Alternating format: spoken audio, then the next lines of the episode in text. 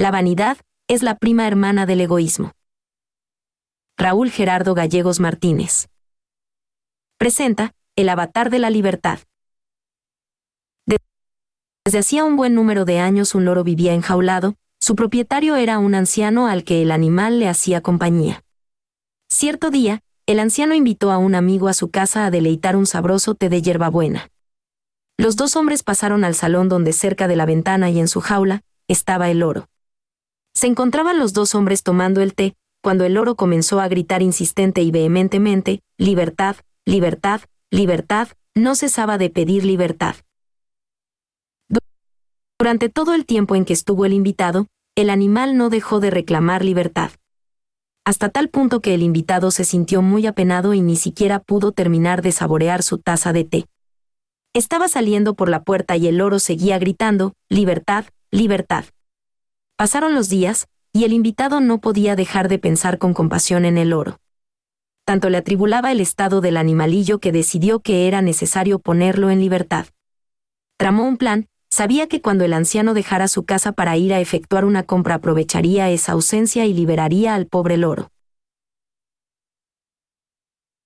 Un día después, el invitado se apostó cerca de la casa y en cuanto lo vio salir, corrió hacia su casa, abrió la puerta con una ganzúa y entró al salón, donde el loro continuaba gritando, Libertad, libertad.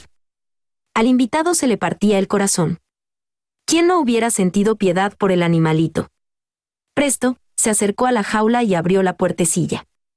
Entonces el loro aterrado se lanzó al lado opuesto de la jaula, se aferró con su pico y sus uñas a los barrotes negándose a abandonarla y seguía gritando, Libertad, libertad.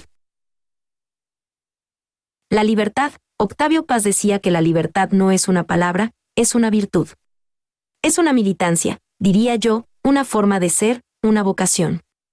Es una condición que nace de la dignidad. Es un riesgo porque su ejercicio conlleva siempre la posibilidad de ser reprimido.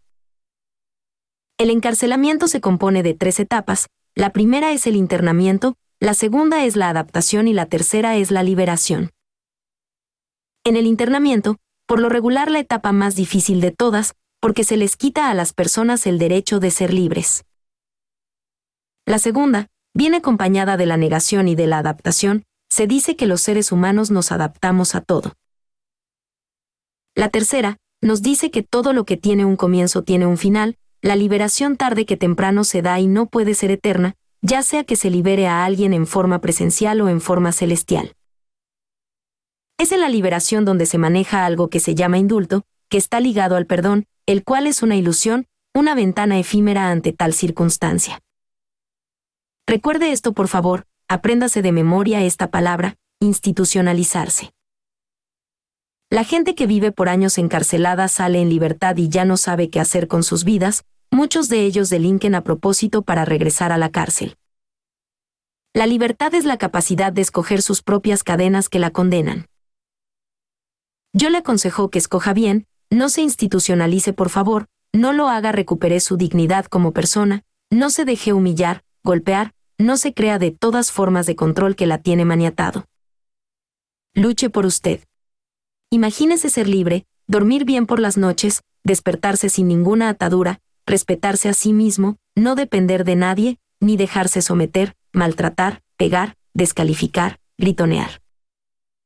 Usted no está solo, solo usted se debe a sí mismo, pida ayuda a su ser superior. Él, le ayudará y le mandará la solución.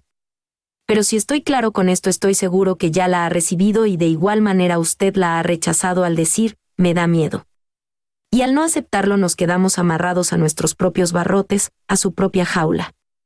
A su propio destino.